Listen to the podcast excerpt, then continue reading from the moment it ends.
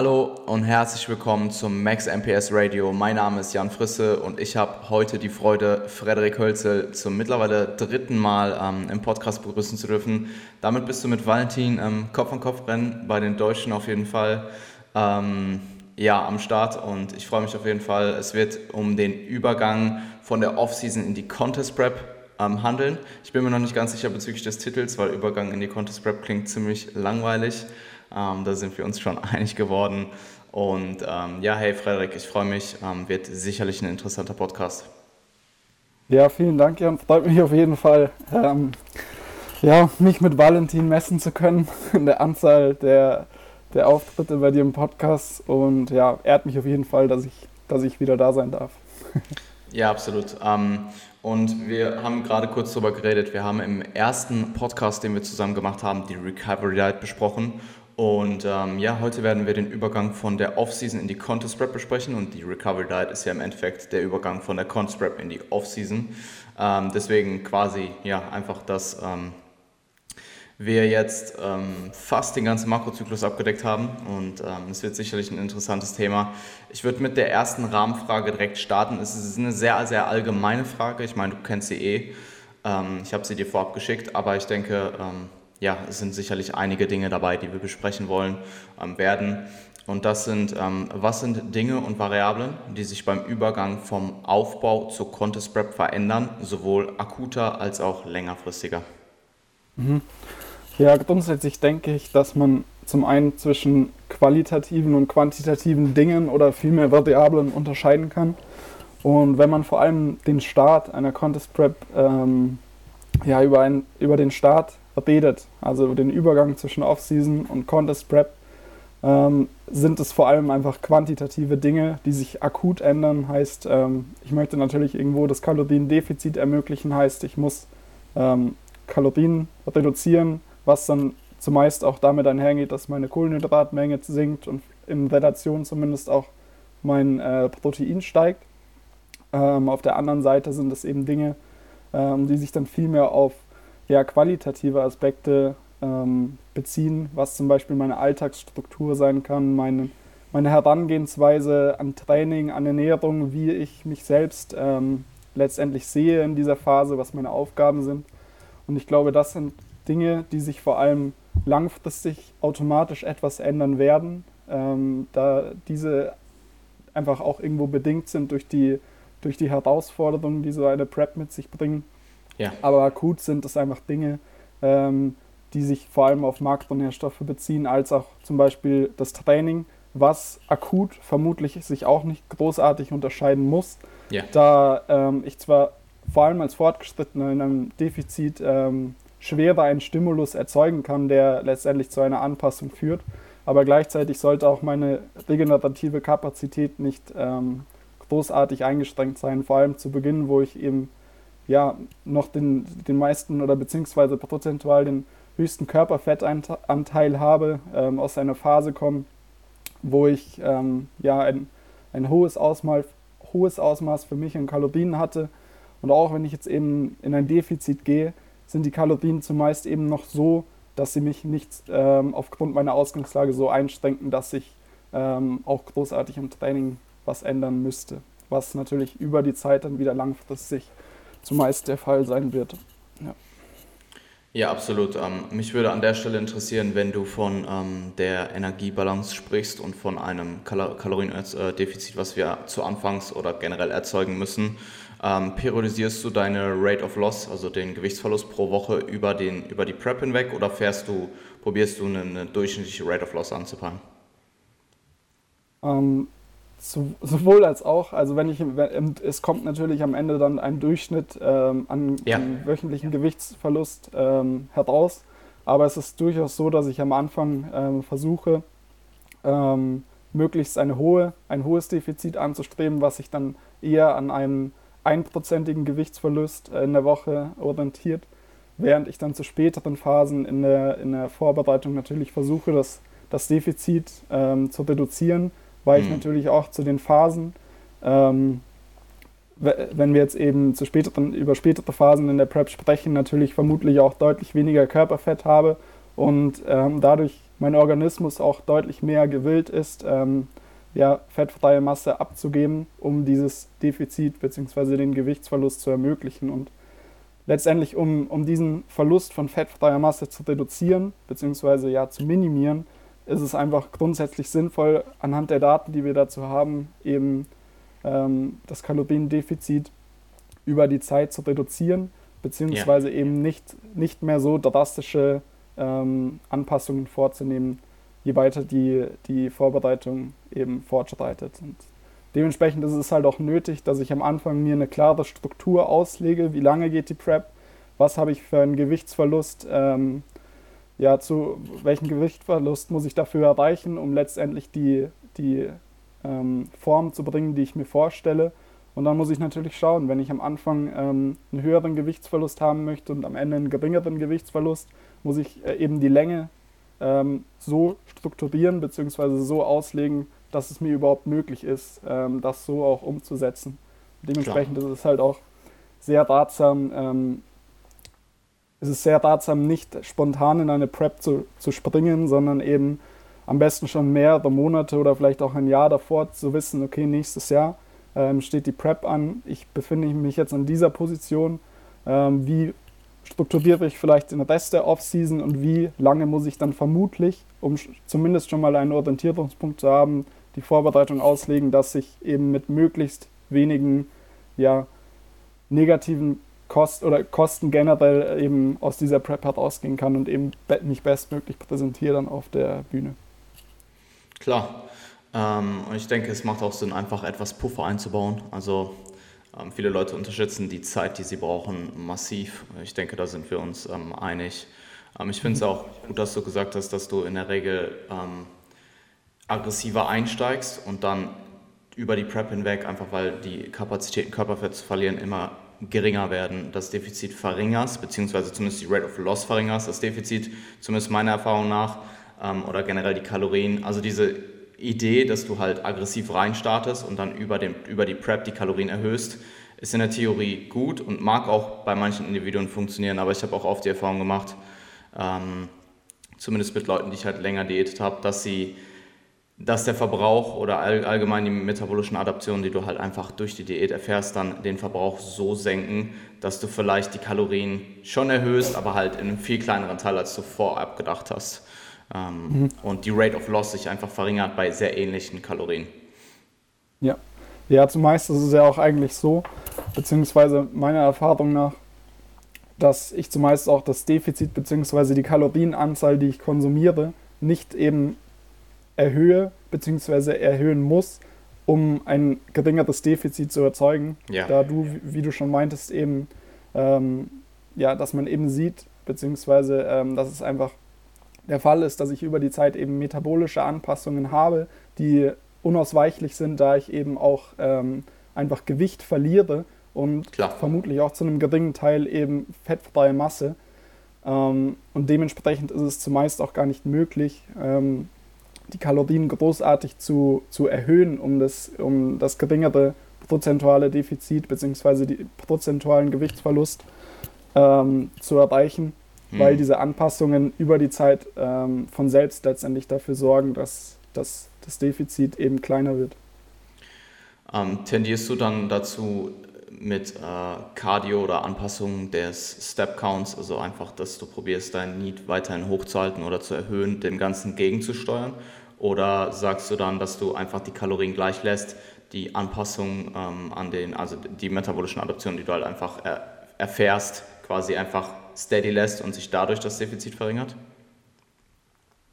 Ähm, ja, also was ich grundsätzlich vor allem mit Schritten machen würde, beziehungsweise Aktivität außerhalb, außerhalb des Trainings, ist, dass man eine gewisse Baseline hat am Anfang, hm. die nicht ähm, sich grundsätzlich ja, großartig von, von der vorangegangenen Offseason unterscheidet, weil das Problem ist, wenn ich beispielsweise am Anfang oder am Ende der, Vor äh, der Offseason vielleicht 10.000 Schritte hatte, ohne dies auch genau getrackt zu haben und dann bereits zu Beginn der Vorbereitung 20.000 Schritte anstrebe, um eben vermeintlich ähm, Gewicht gut zu machen und letztendlich mich in eine bessere Ausgangsposition für die weitere Prep ähm, zu befördern, ähm, ist einfach das Problem, dass ich an einer Variable so groß spiele, in dem Fall ähm, bei den Schritten, dass ich am Ende der Prep nicht mehr viel eben daran ändern kann, weil ich, hm. ich kann meine Schritte einfach nicht unendlich ähm, nach oben schrauben. Klar, es ist in der Theorie möglich, aber zum einen wird sich vermutlich auch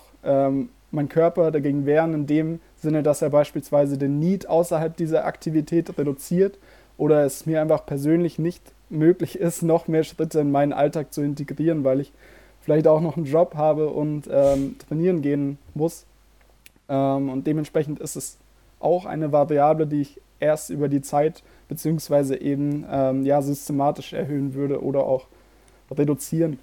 Und ja, ich glaube, mit den metabolischen Anpassungen, da ist es halt eben auch sinnvoll, wenn man, wenn man über eine Struktur von der Vorbereitung nachdenkt, dass man eben auch ähm, ja, Diet Breaks, also Phasen, in denen ich gezielt auf Erhaltungskalorien gehe oder zumindest ja. Erhaltungskalorien anstrebe, ähm, im Vorhinein schon plane. Das ist zum Beispiel eine Sache, die ich seit dieser Saison eigentlich bei jeder Person mache, dass ich ähm, den Deload mit dem Diet Break ähm, verbinde. Same. Und in dem, in dem Rahmen ähm, ist es mir dann zum Beispiel auch möglich, wenn die Schritte schon sehr, sehr hoch sind, dass ich die Schritte etwas reduziere, um letztendlich auch den physiologischen Stress als auch den mentalen Stress, den diese erhöhte Aktivität irgendwo mit sich bringt, auch auf ein gewisses Maß wieder zu reduzieren.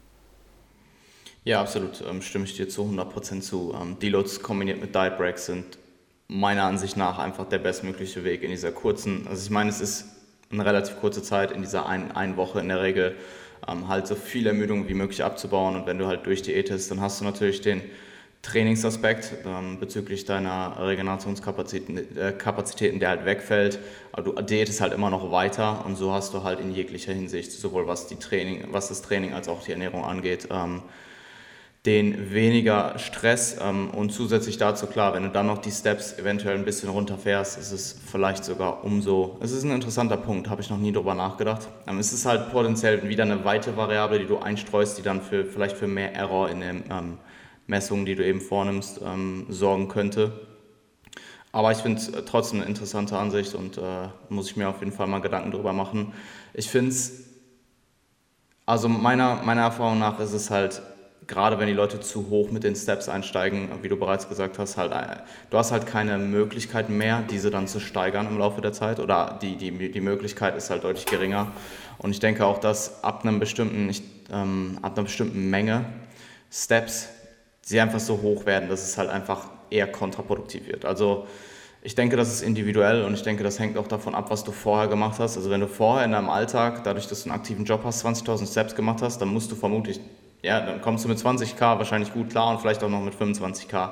Aber wenn ich jetzt von meinen 8k in der Offseason oder 6 bis 8k auf 20.000 gesprungen wäre und jetzt probieren würde, die in der Step, in der, in der Prep noch irgendwie hochzufahren, das wäre halt ein Desaster. Also ich kann mich erinnern, ich habe eine Diät lang, ich habe eine Diät mehrere Monate lang 15k gemacht und das war für mich schon unfassbar viel. Mhm. Ähm, einfach weil ich es halt im Vorhinein noch nicht ähm, gewohnt war und adaptiert war. Und ich denke, da tut man sich halt einfach keinen Gefallen und äh, da muss man halt einfach den guten Mittelweg finden zwischen Reduktion in, in der Ernährung, Reduktion der Kalorien und Erhöhung der Steps. Und wenn ich Steps anpassen würde, dann halt auch in kleinen Schritten von 1000, 2000 Steps und nicht irgendwie von 10 auf 15k springen. Mhm. Ja, Schritte sind halt einfach aus meiner Sicht grundsätzlich eine gute Methode, um diesen metabolischen Anpassungen, vor allem wenn es ja. um Need geht, also auch zum Beispiel unbewusste Bewegungen, die ich im Alltag mache, werden sich irgendwann automatisch reduzieren, ohne dass mhm. ich bewusst eben mich dafür entscheide, beispielsweise am Schreibtisch nicht mehr mit meinen Fingern umher, umher zu wackeln ähm, oder ähnliche Aktivitäten zu machen, die eben, eben unterbewusst ablaufen. Und ähm, wenn ich eben versuche, möglichst viele Schritte am Anfang zu machen, wird sich vermutlich der Need auch irgendwo etwas anpassen. Aber grundsätzlich sind eben diese Schritte eine gute Möglichkeit, um, um diesen Anpassungen auch irgendwo entgegenzuwirken. Ja. Und da ist es, glaube ich, auch, ähm, so wie du meintest, einfach gut, ähm, systematisch einfach die Schritte vielleicht um 1 bis 2000 ähm, nach oben zu bringen. Aber es, es hängt natürlich auch von irgendwo von der Person ab, was, was ja. die Person ähm, für, für einen Alltag hat, ob, ob sich das überhaupt im Alltag implementieren lässt. Absolut, ja. Ja. Aber es ist eben ein gutes Tool, dass man letztendlich ähm, berücksichtigen kann oder vermutlich auch in vielen Fällen sollte, um, um diesen ja, Anpassungen irgendwo entgegenzuwirken. Ja, und es ist ja im Endeffekt das gleiche Spiel auch mit Cardio. Wenn du Cardio implementierst, musst du halt trotzdem schauen, dass deine Aktivität abgesehen vom, äh, vom Cardio gleich bleibt. Weil wenn du jetzt einfach nur Cardio mhm. implementierst und dann halt deine Steps nicht, ähm, nicht beobachtest, nicht trackst, dann kann es halt gut sein, dass du vielleicht, ja, ähm, 300 Kalorien bei, dein, bei deiner Cardio-Session verbrennst, aber dann 300 Kalorien über den Rest des Tages kompensierst, weil du dich einfach nicht so viel bewegst. Aber an der Stelle, ich, ich bin sehr, sehr gespannt drauf, weil ich dazu tendiere, in dem Podcast extrem zu blinzeln. Also ich weiß nicht genau, woran es liegt, ob es daran liegt, dass ich konzentriert bin. Ähm, mhm. Ich probiere auch jetzt aktuell ein bisschen mehr darauf zu achten, dass ich es halt nicht so extrem mache. Aber ich bin mir relativ sicher, dass am Ende der Prep ich hier stehen werde und einfach nicht mehr blinzeln werde. ähm, ja. und ja, ist auf jeden Fall ein super interessantes Thema. Wie du bereits gesagt hast, es ist auch definitiv eine Sache vom Alltag des Individuums, weil ja, wenn du im Endeffekt einen Bürojob hast und du hast nur so viel Zeit am Tag, die du dann vielleicht noch für Steps investieren kannst und du musst halt alle anderen Sachen halt auch nailen. Du musst deine, deine Macros nailen, äh, dein Training und halt all diese Prioritäten, dein Posing, ähm, im besten Fall dein Stressmanagement, dein Schlaf so gut es geht zu managen. Dann ähm, mhm. ja, bleiben einem halt nur so viel Zeit am Tag, um Steps zu machen. Und ich denke, dass äh, da man kann ein bisschen gegenwirken, indem man einfach probiert, in seinem Alltag, den man eh hat, mehr Steps zu machen. Also vielleicht die Treppe zu nehmen, anstatt den, den Aufzug oder ähm, zum Supermarkt zu laufen oder ein bisschen weiter weg zu parken, weil das sind alles Dinge, die kosten dich nicht viel Zeit und die machst du eh. Und du kannst vielleicht so 1, 2, 3.000 Steps mehr am Tag akkumulieren. Und genauso habe ich es auch gemacht. Also ich habe vorher 6.000 bis 8.000 gemacht in der Offseason. Ähm, ich vielleicht eher sogar 6.000 und habe jetzt einfach nur, indem ich morgens diesen Minispaziergang implementiere, 15 Minuten und halt in meinem Alltag probiere, ein bisschen mehr rumzulaufen im Training, probiere ein bisschen aktiver mich von Set zu Set halt ein bisschen rumzubewegen, komme ich halt auf 10.000, ohne, ohne jetzt irgendwie großartig künstlich anfange, äh, stundenlang zu spazieren am Tag. Mhm. Und ähm, ich denke, das ist für viele eine gute Möglichkeit, zumindest in kleineren Mengen ihre Steps auch zu erhöhen. Natürlich ist dann auch der Punkt gekommen, wenn du schon alles machst, dann musst du halt irgendwann vielleicht nochmal extra rausgehen. Ähm, ja. Aber ja, ist, denke ich, ein guter Punkt zu erwähnen. Ja, ähm, man, kann, man kann da vielleicht noch einwenden, dass man Schritte generell oder eben Aktivität, die man dann in, in der Natur viel mehr vornimmt oder einfach draußen außerhalb des Hauses auch aus, aus einer anderen Perspektive sehen kann, vor allem auch in der Prep da es eben auch Evidenz dazu gibt, dass ähm, ja, Interaktion mit Natur beispielsweise mentalen Stress reduzieren kann und meine kognitive Leistungsfähigkeit irgendwo wieder auf ein hm. gewisses Ausgangsniveau bringen kann. Guter und Punkt. dementsprechend kann, kann, können Schritte zumindest bis zu einem gewissen Maß ähm, auch helfen, meinen mein Stress zu regulieren. Also als letztendlich Teil des allgemeinen Stressmanagements ähm, ja, können Schritte letztendlich auch in der in der Contest Prep dienen, als auch eben in der Offseason. Und das ist dann auch eine Sache, die man vielleicht vorher noch nicht ähm, bewusst gemacht hat, aber wenn man eben die Zeit hat, ähm, ist es eben auch eine Sache, die man, die man aus einer anderen, einer anderen Sicht noch eben positiv ähm, ja, mitnehmen kann. Ja, ähm, und es ist, ja, absolut, würde ich, würde ich ähm, so zustimmen. Ähm, ich meine, ich kenne die Daten dazu nicht, du bist da sicherlich belesener als ich. Ähm, ich kann aber rein aus Erfahrung sagen, dass ich zum Beispiel auch aktuell, dadurch, dass ich halt hier direkt quasi ein relativ großes Areal an Natur vor meiner oder in meiner Umgebung, nahen Umgebung habe, dass ich ähm, zwar auch oft auch Podcasts höre und beschäftigt bin und irgendwas zurückschreibe und so weiter und bei, bei ähm, also ich werde das sicherlich nicht so machen wie, oder ich mache es aktuell noch nicht so wie du. Ich glaube, du machst es wirklich so, dass du quasi in den Wald läufst und einfach probierst, die Natur aufzuziehen. Ähm, teils, teils. Teils, teils, okay. Ja, ich hatte, ich hatte mal einen äh, Instagram-Story-Post von dir gesehen dazu.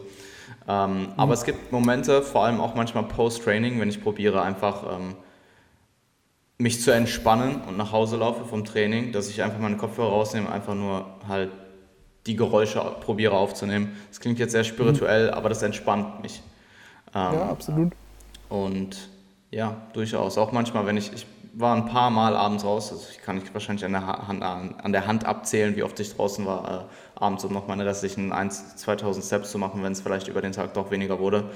Und ähm, da tendiere ich auch dazu, nichts zu hören und einfach probieren, die Ruhe irgendwie mitzunehmen. Und ähm, ja, das Ganze auch so ein bisschen als Pre-Bed-Ritual zu sehen, weil ich habe die Erfahrung mhm. gemacht, wenn ich vorm Schlafen gehen wirklich probiere, alles an Interaktionen so gut es geht runterzufahren und irgendwelche Dinge zu tun, die mich halt entspannen. Ob es jetzt, kann auch eine Serie gucken ähm, sein, die dich zumindest jetzt nicht krass auffühlt. Also Game of Thrones Ende zu gucken wäre jetzt vielleicht nicht so die gute Idee.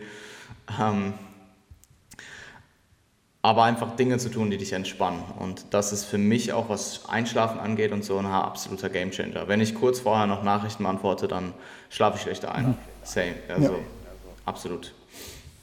Mhm. Ähm, Kann ich so aus Erfahrung absolut bestätigen. Also es ist auch wichtig, vor allem in der, in der Prep, ähm, weil dein, dein Stresslevel an sich automatisch steigern wird und wenn du selbst für dich eben Ruhepole findest, was nicht unbedingt ähm, Schritte äh, draußen in der Natur sein müssen. Es kann auch einfach mhm. sein, dass du dich hinlegst, ein paar bewusste Atemzüge nimmst und dich dadurch eben ja vielleicht mehr in einen parasympathischen Zustand bringst. Ja, ähm, absolut. So, solche Dinge können eben enorm wertvoll werden im, ja. im Laufe einer Prep. Und das habe ich auch gemerkt jetzt ähm, innerhalb der ersten, wie lange prep ich denn jetzt? Äh, 18, 18 Wochen. Also 18 Wochen nicht durchgehend, äh, keine nicht durchgehende Diät. Ich glaube, ich habe von den 18 Wochen 11 Wochen diätet oder so. Aber was ich mittlerweile mache, ist, dass ich Post-Workout mir auch wirklich mindestens eine halbe Stunde nehme, um runterzukommen, um eine, Mahl eine kleinere Mahlzeit zu essen, kurz zu entspannen und wie du bereits gesagt hast, halt einfach in diesen Zustand zu kommen, der äh, Parasympathikus dominanter ist.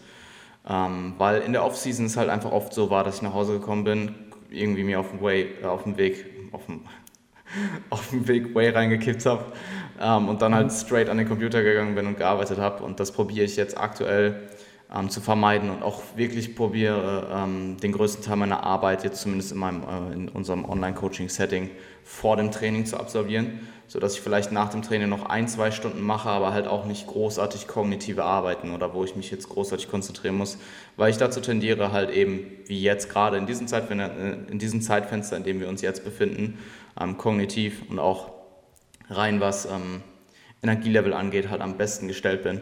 Und sobald ich dann trainiert habe und halt mich hingesetzt habe, meine Mahlzeit gegessen habe, runterkomme, kann ich ein bisschen machen, aber halt auch nicht mehr. Also wenn dann irgendwie vier, fünf Stunden Programming bevorstehen würden, dann wäre das schon echt äh, sehr ähm, zerrend. Deswegen probiere ich das aktuell so über den Tag zu strukturieren.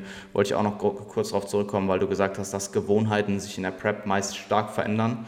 Und ähm, oder hm. Vielleicht nicht meistens, aber oft. Ähm, mich würde interessieren, ähm, in was für, in, in, wie hat es sich bei dir verändert oder was hat sich bei dir verändert? Und was würdest du sagen, waren positive Gewohnheiten und was vielleicht eher Gewohnheiten, die ähm, nicht so positiv waren, aber sich einfach eingeschlichen haben innerhalb einer Prep? Vielleicht nicht nur unbedingt auf dich bezogen, sondern auch, was du allgemein äh, deiner, mit deinen Athleten bereits erfahren hast.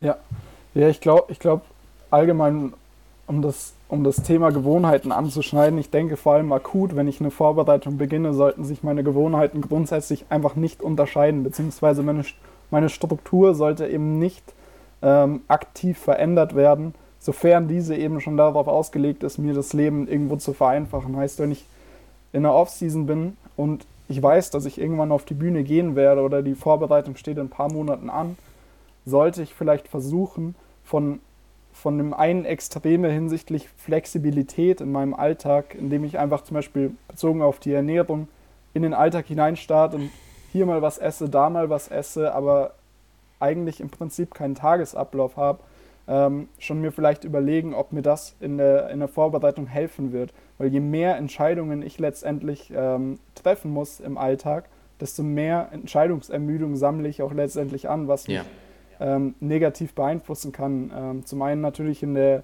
in der Ernährung, heißt, ich habe vielleicht einen höheren Food Focus, wenn ich fünfmal oder mehr am Tag darüber nachdenke, was ich als nächstes esse.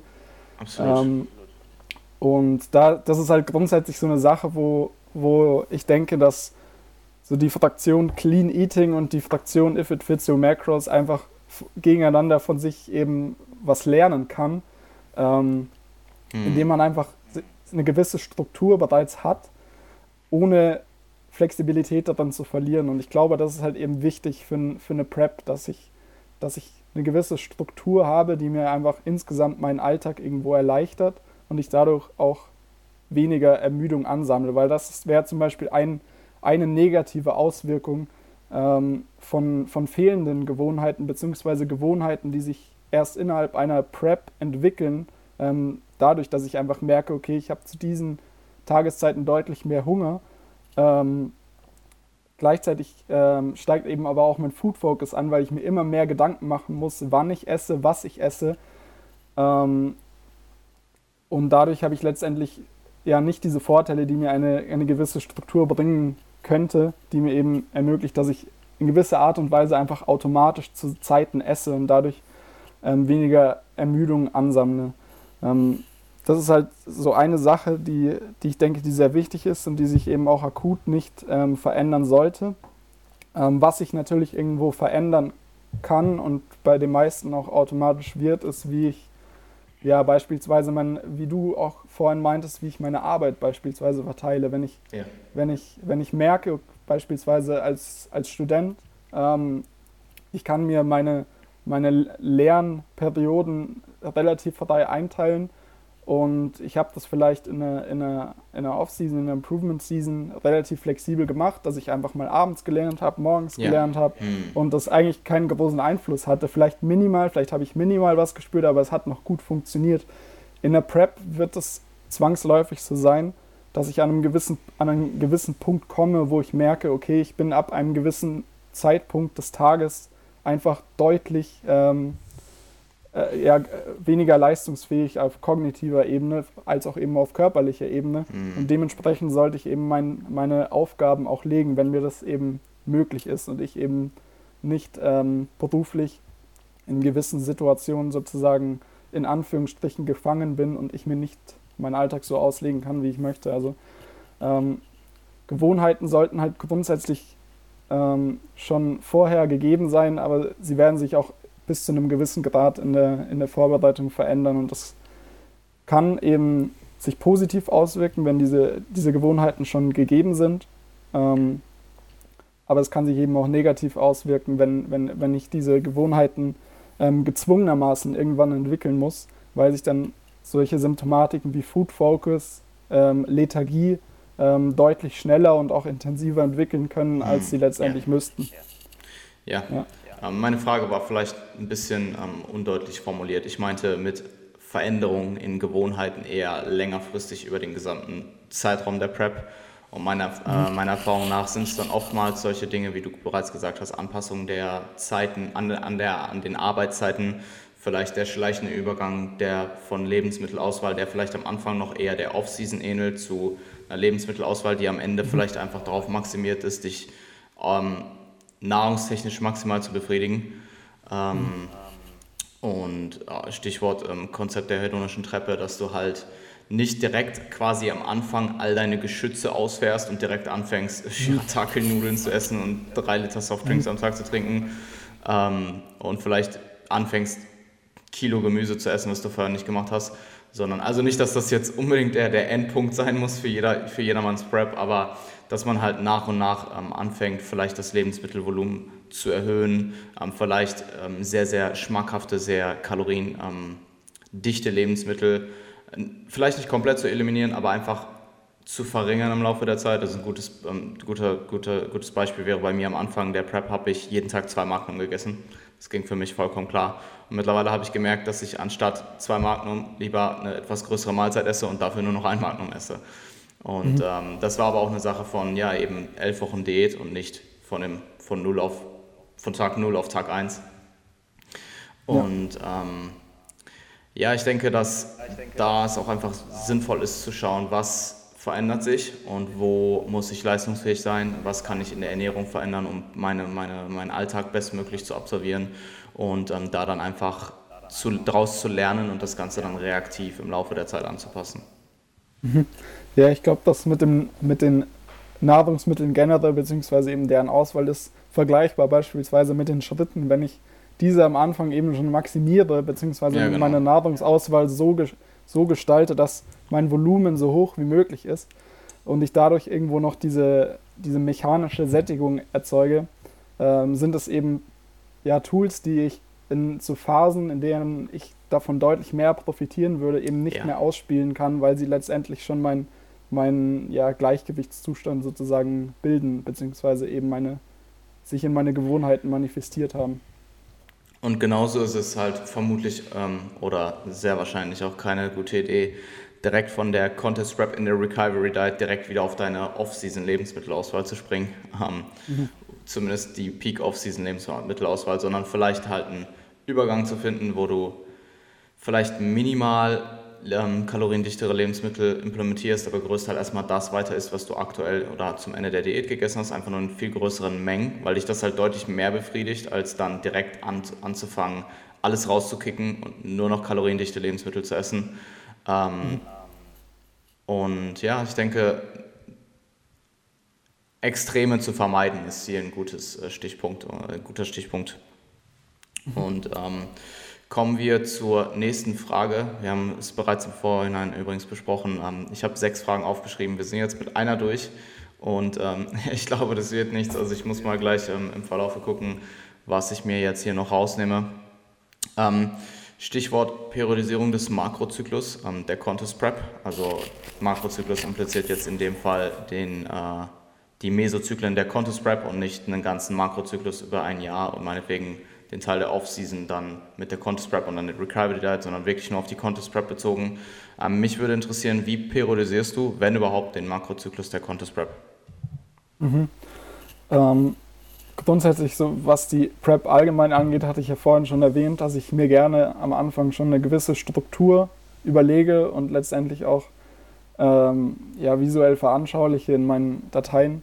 Ähm, die mir letztendlich ermöglicht, irgendwo vorauszusehen, zu welchem Zeitpunkt wir welche ähm, Abnahme erreichen möchten und dementsprechend zum Beispiel auch, wann die ähm, Diet Breaks geplant sind. Und ja. diese Diet Breaks plane ich, wie gesagt, ähm, hauptsächlich oder primär im, in einem Deload, um letztendlich diese, diese zum Beispiel metabolischen Anpassungen eben möglichst äh, ja, bis zum gewissen Grad rückgängig zu machen oder zumindest entgegenzuwirken. Ähm, und dementsprechend weiß ich zumindest am Anfang schon, ähm, wie lange mein Mesozyklus ungefähr ähm, laufen wird, beziehungsweise die mehreren Mesozyklen über eine Vorbereitung, ähm, da ich auch einen gewissen Endpunkt habe, der vermutlich ähm, vorher mit einer Peak Week oder einer Phase einhergeht, wo ich die Kalorien ja. über einen längeren Zeitraum nach oben bringe.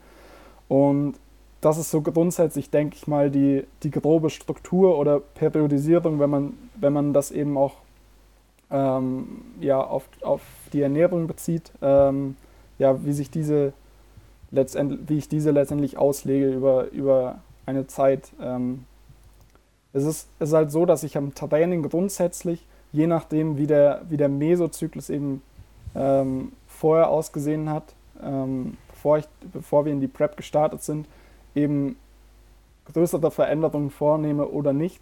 Aber zumeist ist ähm, die Vorbereitung zumindest so periodisiert, wenn man so möchte, ähm, dass sich am Training bzw. an der Struktur über die ersten Monate nicht viel ändert, ähm, wie in der, wie in der Off-Season.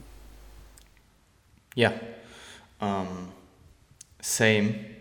Also ich auch da, auch dort kann ich dir wieder in jeglicher Hinsicht zustimmen ähm, bezüglich der. Es ist, es ist immens wichtig zu planen ähm, vorab zu planen, wie lange willst du daten, wie viel Diet Breaks willst du im besten, Falls, äh, im besten Falle eben äh, durchführen und was macht eben auch Sinn in Bezug auf, wie oft möchtest du deloaden, was für ein Verhältnis von Akkumulation zu Deload willst du fahren und ähm, eventuell dann halt auch eben ein, zwei Wochen Puffer einplanen, einfach für Sachen, die unvorhersehbar sind, zum Beispiel eine Krankheit oder sowas, ähm, wo man dann in der Regel einfach oftmals zumindest nicht weiter diäten sollte. Und ähm, ich persönlich tendiere dazu, ähm, meine Periodisierung im Sinne von Trainingsperiodisierung so anzugehen, dass ich die ähm, durchschnittliche Wiederholungsanzahl im Laufe über Mesozyklen eben leicht anhebe. Ähm, ich glaube, das unterscheidet sich in unserem Programming, beziehungsweise dann über den Periodisierung, äh, in der Periodisierung über den ganzen Makrozyklus betrachtet. Abgesehen davon denke ich, dass Autoregulation einfach wichtiger wird im Laufe einer Prep ähm, vor allem was Intensitäten angeht. Da kommen wir auch gleich nochmal drauf zurück. Mhm. Ähm, und ja, that's it. Ja, also grundsätzlich, um vielleicht nochmal das Thema Wiederhol Wiederholungsbereiche anzugehen, wenn ich dich da richtig verstanden habe. yeah. ähm, mache ich es eben so, dass ich da auch mehr autoregulativ vorgehe, weil es natürlich auch sein kann, dass sich über die, über die Prep eben gewisse Gelenksprobleme entwickeln, beziehungsweise man eben bei bestimmten Übungen oder grundsätzlich bei bestimmten Bewegungsmustern ähm, ja vielleicht ein gewisses Unwohlsein verspürt. Und da macht es dann eben durchaus Sinn, meiner Meinung nach, eben die Intensität zu reduzieren, die absolute Intensität, also das Gewicht, was ich auflege, ähm, weil ich so letztendlich auch die, den, den Stress auf die, jeweilige, auf die jeweilige Struktur etwas reduzieren kann. Ja, absolut. Ähm, Habe ich mir auch für eine spätere Frage als Punkt notiert. Ähm, würde ich dir definitiv so zustimmen. Ähm, wir sprechen ja gleich auch noch über, äh, über Übungsvariation bzw. Übungsrotation. Ähm, bin auch ges gespannt auf deine Meinung dazu. Ähm, würde jetzt erstmal mit der nächsten Frage fortfahren und zwar ist das, wie viel entscheidest du proaktiv in Bezug auf das Programming deiner Athleten und wie integrierst du Autoregulation in, im Programming oder im Training? Mhm. Ja, proaktiv würde ich sagen, ähm, ist, ist die Zykluslänge relativ ähm, statisch bei mir ausgelegt, zumindest zu Beginn. Ja. Heißt, ich weiß ungefähr oder ich weiß genau, wann wir deloaden, weil wir das eben auch mit einem Night Break ähm, kombinieren. Ähm, und in dem Sinne ist sozusagen proaktiv entschieden, wie lange wir uns überhaupt in einem Akkumulationszyklus befinden, bevor, bevor wir in den Deload gehen. Ähm, das ist eben eine Variable, die sich über die Prep gesehen zu späteren Phasen unterscheiden kann, je nachdem, was, eben, ähm, was ich eben für ein Feedback bekomme, beziehungsweise was, wie, wie das jeweilige Training eben ausfällt. Und ähm, dementsprechend wäre das auch schon ein Punkt, der unter Autoregulation fällt. Heißt, wenn die Ermüdung sehr, sehr stark ansteigt über eine kurze Zeit, ähm, kann es eben auch Sinn machen, aus meiner Sicht den Deload irgendwo vorzuziehen und eventuell auch, wenn möglich, ähm, mit einem Diet Break zu kombinieren, beziehungsweise diesen eben vorzuziehen. Ähm, Autoregulation ist irgendwo immer vorhanden, ähm, vermutlich auch bei dir, indem man einfach das API bzw. RR-System verwendet, was mir auch immer je nach meiner Tagesform vorgibt, welche Lasten äh, ich für den jeweiligen Wiederholungsbereich überhaupt bewältigen kann. Und das ist eben eine Sache, die ich auch immens wichtig finde, weil Absolut. ich eben, so blöd es klingt, nicht mehr machen kann, als ich machen kann an dem jeweiligen Tag und je, je mehr ich letztendlich über diese geplante Ermüdung, die man eben irgendwo durch das API-System quantifizieren kann, gehe, desto höhere bzw. desto mehr negative Auswirkungen hinsichtlich Erschöpfung werde ich vermutlich auch mit mir tragen. Und dementsprechend ist, denke ich, vor allem das API-System bzw. RR-System ähm, immens wertvoll für eine Vorbereitung, weil ich eben meine, eine, meine trainingsinduzierte Ermüdung steuern kann. Ähm, was vor allem auch unter Autoregulation bei mir fällt in einer Vorbereitung ist, wie ich mit dem Volumen vorgehe. Heißt, ähm, ich würde pauschal nicht unbedingt die Trainingsumfänge reduzieren. Heißt beispielsweise in den ersten, nach den ersten drei Monaten um ein Drittel oder ein Viertel, wie auch immer, sondern ich würde es, das eher eben anhand von Performance, Ermüdung ähm, und allgemein einfach Leistungsabfall ähm, ja davon abhängig machen. Und dementsprechend ja, ist bezieht sich die Autoregulation vor allem auf die jeweilige Leistungsfähigkeit ähm, der Einheit, also was mir meine ja. äh, individuelle Leistungsfähigkeit des jeweiligen Tages vorgibt. Yes. Und letztendlich auch einfach anhand der Daten, wie die, wie die jeweilige Trainingsperiode, sei es eben ein Mikrozyklus oder zwei Mikrozyklen, ähm, was mir diese Daten sagen und daran daran, daran kann ich eben ähm, entscheiden, ob es vielleicht sinnvoll wäre, in, in der kommenden Zeit eben eine Reduktion des gesamten Trainingsumfangs oder eine Reduktion des, des, äh, der jeweiligen Muskelgruppe, ähm, ob ich diese vornehmen sollte. Und da fällt dann zum Beispiel unter Autoregulation vermutlich auch noch Übungsauswahl. Ja, ähm, Übungsauswahl halten wir uns offen für die nächste Frage. Ähm, ich denke, also du kannst mich gerne berichtigen, wenn ich falsch liege. Ich denke, dass wir ähm, uns bezüglich ähm, Programming von Trainingsvolumen etwas unterscheiden, so dass du eher statisches Volumen fährst und ich teilweise zumindest am Anfang der Diät noch dynamisches Volumen, ähm, auch wenn ich es äh, definitiv anders über den Zyklus verteile, ähm, wie vielleicht im Aufbau in einem äh, hyperkalorischen Milieu. Ähm, Und ich, ich denke, dass gerade das mit der Autoregulation des Volumens oder Trainingsumfänge im Laufe der Zeit zu verringern, es extrem wichtig ist, von Woche zu Woche, von Meso zu Meso zu evaluieren und zu schauen, hey, was macht die Performance, was macht die Ermüdung, wie anstrengend sind die Einheiten, ähm, vielleicht auch hinsichtlich DOMs, ob du bezüglich deiner Regeneration hinterherkommst. Also ähm, ja, mit regelmäßig mit Muskelkater in die nächste Einheit zu gehen, ist vermutlich nicht optimal. Und ähm, also auch wenn die Performance nicht absinkt. Und ähm, du lagst definitiv richtig, dass ich ja mit Reps, also ich weiß nicht, ob du mit APIs oder Reps in Reserve arbeitest. Im Endeffekt ist es ja auch das gleiche, eine unterschiedliche Skala. Ähm, Intensitäten werden autoregulativ anhand von Reps in Reserve entschieden für den jeweiligen Tag. Und was ich auch, ähm, womit ich auch angefangen habe, ähm, mit mir selbst zu experimentieren und teilweise auch mit Klienten, ist, dass ähm, das Prinzip ähm, oder das Konzept der äh, Postaktivierungspotenzierung, ähm, sodass wenn du zum Beispiel eine Squat-Einheit hast und du fängst mit Kniebeugen an und du weißt an dem Tag, was weiß ich, stehen 140 Kilo für 10 auf dem Plan und du tastest dich in deinen Warm-Ups immer näher ran, dass du vielleicht ähm, einen letzten Warm-Up-Satz implementierst, der sehr, sehr nah an deinem Arbeitsgewicht ist oder vielleicht sogar das Arbeitsgewicht selbst und du dann meinetwegen mit den 140 eine Wiederholung machst. Du bist halt weit genug weg vom Muskelversagen. Die eine Wiederholung sollte nicht allzu viel Ermüdung erzeugen.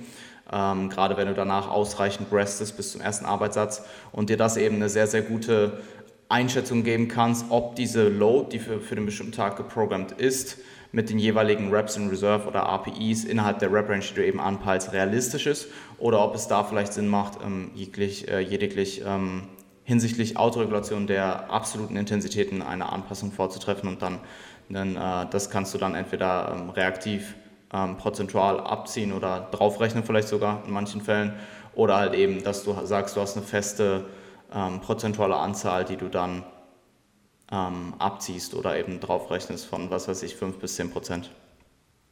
Mhm. Ja, ich glaube, das mit dem PHP-Effekt ist auf jeden Fall interessant. Also für die Leute, die es nicht wissen, die, die, der Grundgedanke ist letztendlich, dass ich ja sozusagen einen Topsatz durchführe. Ähm, bei, in der Literatur ist es zumeist über 80 Prozent ähm, und eben ein, äh, dort eben ein bis zwei Wiederholungen ausführe, beispielsweise bei Kniebeugen und ich durch diesen ähm, vorangegangenen Topsatz eben mich neuronal geprimed habe, sozusagen hm. für die restlichen Sätze und ich dadurch unter Umständen auch ähm, eine höhere Wiederholungsperformance habe, also mit dem gleichen Gewicht und der gleichen Auslastung einfach mehr Wiederholungen erziehe, Ziele. Ähm, da würde ich es ehrlich gesagt ein bisschen in Frage stellen, ob ich ähm, in einem Bereich, ähm, der unter diesen 80 Prozent beziehungsweise sich immer weiter weg von diesem in Anführungsstrichen Maximalkraftbereich äh, bewegt, ob ich diesen PHP-Effekt habe. Aber ich glaube trotzdem, dass es eben Sinn macht ähm, anhand des Warm-ups. Und ich handhabe es genauso wie du, dass sich eben der letzte Warm-up-Satz eben sehr nah am Arbeitsgewicht befindet, allerdings eben mit ähm, beispielsweise der Hälfte der Wiederholungszahlen oder auch nur ein bis zwei Wiederholungen, sodass man eben Feedback bekommt, wie sich ähm, wie die jeweilige Leistungsfähigkeit eben ausfällt und ich anhand dessen auch besser absehen kann, ob es realistisch ist, das ähm, vor, vorgeplante Gewicht für die vielleicht vorgeplanten auch Wiederholungszahlen zu absolvieren. Ja, genau, das, die Daten sind, soweit ich weiß, ja eh äh, relativ unschlüssig, was ähm, Bodybuilding-relevante mhm. ähm, Wiederholungsbereiche angeht. Absolut, ja, ja äh, ich, ich mache es halt auch weniger für, die Poten für den Potenzierungseffekt ähm, mhm. und mehr für, den, für, die, ja, für die autorelative ähm, reaktive Entscheidung, die ich dann treffen möchte. Ähm, und ich glaube, also ich, wie gesagt, das ist jetzt sehr, sehr anekdotisch, aber ich glaube, dass auch rein mental, ähm, wenn du den Arbeitssatz oder das Gewicht, was du im Arbeitssatz dann ausführst, bereits einmal rausgerackt hast, dein Setup aufgebaut hast, eine Wiederholung damit ausführst. Die Wiederholung ja in der Regel, es sei denn, deine Tagesperformance ist absolut miserabel, die Wiederholung halt auch sehr, sehr schnell ist ähm, dass das mental halt auch ein guter Boost sein kann. Also ähm, absolut. Ich habe es oft in der Vergangenheit hab, äh, gehabt in der Diät, dass wenn du dein letztes Warm-up mit 5 Kilo weniger oder so ausgeführt hast oder 10 Kilo weniger und du dann dein Arbeitsgewicht rausgehoben hast und du einfach nur dachtest, fuck my life. Ähm, mhm. Wie schwer kann es sich anfühlen, dass du, du diesen Effekt eben oder diese, diese Gegebenheit eben durch diesen sehr, sehr schweren ähm, Warm-up-Satz oder gegebenenfalls sogar mit Arbeitsgewicht eine Wiederholung, ein, zwei Wiederholungen, ja, zwei Wiederholungen vielleicht nicht, aber eine Wiederholung, ähm, dass du das eben rausnimmst und dann eben mental im besten Falle mehr geprimed bist, wie du gesagt hast.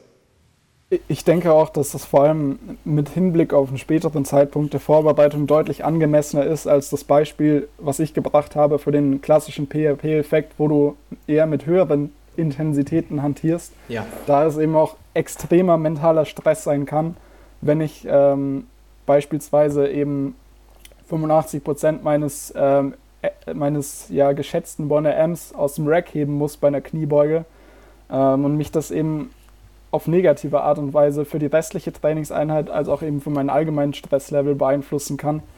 Ähm, und ich glaube auch, wie gesagt, dass, dass es deutlich zu wenig Daten gibt, um zu sagen, ob das letztendlich auch für Hypertrophie oder auch für Muskelerhalt in dem Fall mhm. ähm, eben signifikante Vorteile hat.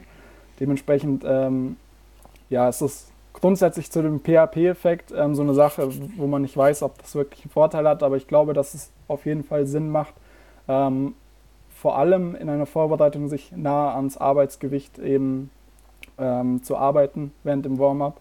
Ja. Wobei ich auch in der Offseason da dann eben keinen kein Nachteil sehe, vor allem weil man nicht, äh, weil man deutlich weniger Ermüdung akkumuliert, da die Wiederholungszahl eben auch deutlich geringer ja. ist als in den Arbeitssätzen. Ja, ja, ich habe es im Aufbau in der Regel immer so gemacht, dass ich sehr nah am Arbeitsgewicht war, aber nie am Arbeitsgewicht selbst. Und ich jetzt seit der Diät ein bisschen damit rumexperimentiert, äh, rumexperimentiert habe und durchaus halt positive Erfahrungen gemacht habe, einfach weil du halt auch ein Gefühl bekommst, wie schwer fühlt sich das Arbeitsgewicht heute an, wie ist meine Tagesperformance, was schätze ich ein? Und dass du dann halt einfach eine bessere Entscheidung treffen kannst, als wenn du jetzt vielleicht fünf oder zehn Kilo weniger im Squat bewegst und die Wiederholung schnell ist und du vielleicht denkst, hey, ich probiere es zumindest mal, du merkst vielleicht schon, hey, es fühlt sich schwer an, aber ich probiere es zumindest. Und du dann den ersten äh, Topsatz oder den ersten Arbeitssatz ähm, einfach aufgrund der schlechteren Tagesperformance ähm, ja eine deutlich geringere ähm, Performance ablieferst, als wenn du vielleicht ähm, dich reaktiv entschieden hättest, ähm, aufgrund des, des letzten schweren Arbeitssatzes oder den, des, des PHP-Satzes, wie auch immer, ähm, da eventuell etwas absolute Intensität an dem jeweiligen Tag runterzunehmen. Ähm, ich wollte irgendwas sagen noch dazu. Vielleicht fällt es mir gleich wieder ein.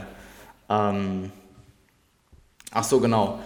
An der Stelle muss ich oder sollten wir vielleicht anmerken, dass man, dass ich das persönlich ähm, nur bei äh, ja, relativ komplexen Übungen empfehle, im Bereich vielleicht von fünf bis zehn Wiederholungen. Also zehn wäre so das obere Ende, aber in der Regel sehr, sehr komplexe Übungen führe ich auch selten mit über zehn Wiederholungen aus. Ähm, also ja, ein PHP-Satz mit äh, bei Curls oder Kabelfliegenden macht vielleicht nicht allzu viel Sinn. Ähm, ja. Und ja, Frederik, ähm, kommen wir zur nächsten Frage. Und zwar war die, weswegen würdest du dich zur Variation einer Übung gegen eine ähnlich stimulative, aber nicht so ermüdende Übung entscheiden? Und anhand welcher Indikatoren würdest du diese Entscheidung treffen? Ja, ähm, grundsätzlich ist es so eine Sache, die, wo ich meine meine Herangehensweise leicht verändert habe über, über die letzten Monate, würde ich behaupten, da ich eben in, in den vergangenen Vorbereitungen mit Leuten und auch bei mir selber relativ ähm, statisch war, wenn man es so bezeichnen kann, mit Übungen heißt, ich habe zum Beispiel ähm, die klassischen äh, Langhantel-Mehrgelenksübungen wie Bankdrücken oder Kniebeugen ähm, durchgehend beibehalten und einfach die Kraftverluste mitgenommen, aber die Übung letztendlich trotzdem weiter ähm, durchgeführt. Ähm, was ich mittlerweile ähm, leicht verändern würde, heißt, ich, würd, ich würde am Anfang, ähm, wie wir vorher besprochen hatten, am Training als auch eben an der Übungsauswahl nichts großartig verändern. Aber im Laufe der Zeit kann es eben sein, dass vor allem bei Übungen wie zum Beispiel ähm, ja, Kniebeugen oder auch normales Kreuzheben, wenn man das eben ausführt, ähm, sein kann, dass mir die Übung selbst ähm, letztendlich enormen mentalen Stress bereitet, weil ich mich beispielsweise stark hypen muss, indem ich mich zehn, indem ich zehn Minuten Metal anhöre, bevor ich überhaupt die Übung angehe. Also das ist eigentlich so eine, so eine Sache, die kommt, glaube ich, bei sehr, sehr vielen vor. Ähm, und da stellt sich für mich dann halt die Frage, ob, ob dieser, dieser Stimulus, den ich bekomme für die, für die Ermüdung, ähm, die ich eben letztendlich auch psychologisch hervorrufe, ähm, das Ganze letztendlich wert ist. Und das ist zum einen Punkt, wo man sagen, wo ich persönlich sage, okay, man kann darüber nachdenken oder sollte darüber nachdenken, beispielsweise, ähm, wenn man das Beispiel, äh, wenn man, wenn man die Beispielübung ähm, Kniebeugen heranzieht, diese auszutauschen mit beispielsweise einer Hack Squat, wo ich mich nicht ähm, hypen muss, überhaupt ans Rack zu gehen und das Gewicht rauszuheben, weil ich einfach in einer geführten Bahn bin und klar, die Übung ist auch anstrengend, ähm, aber sie geht letztendlich vermutlich mit weniger mentalem Stress einher in diesem Beispiel. Mhm. Ähm, eine andere Sache, die man, die man beobachten sollte, meiner Meinung nach, ist, wie sich eben die Übungsausführung bei solchen Übungen entwickelt, heißt ähm, bei der Kniebeuge.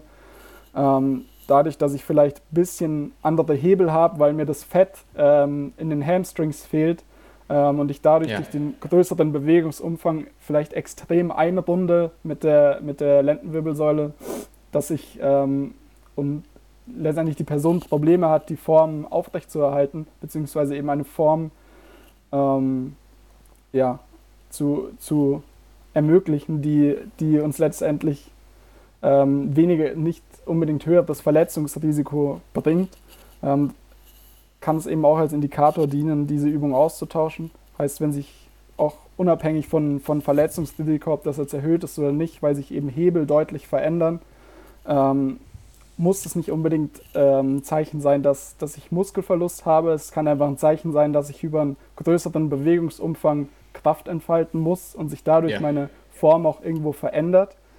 Ähm, was letztendlich auch als Indikator dienen kann, dass man diese Übung vielleicht ähm, auch zugunsten der Psyche der Person rausnimmt, ähm, weil es für viele auch wenn sie vor allem ähm, sehr an ihre, an ihre Leistungsfähigkeit mental gebunden sind, eben ein Problem sein kann, äh, wenn man bei diesen Übungen extreme Kraftverluste verzeichnet, die eben nicht unbedingt eben ein Indikator sind für, für Muskelerhalt, aber eben letztendlich doch die Psyche der Person beeinflussen, dass ja. man diese Übung austauscht. Ähm, ja. Ein anderer Punkt wäre beispielsweise noch, ähm, wie die, wie die Performance nach dieser, dieser Übung ausfällt. Beispielsweise, wenn ich eine Kniebeuge mache und danach noch an eine Beinpresse gehe und ich sehe, dass bei der Beinpresse die Performance deutlich abfällt, kann das eben auch ähm, damit einhergehen, dass die, dass die Kniebeuge an sich deutlich mehr Stress bringt, beziehungsweise ich diese, diesen Stress durch meine verringerte Arbeitskapazität ähm, eben nicht mehr handeln kann, um die weiteren Übungen beziehungsweise die Performance in den weiteren Übungen relativ aufrecht zu erhalten.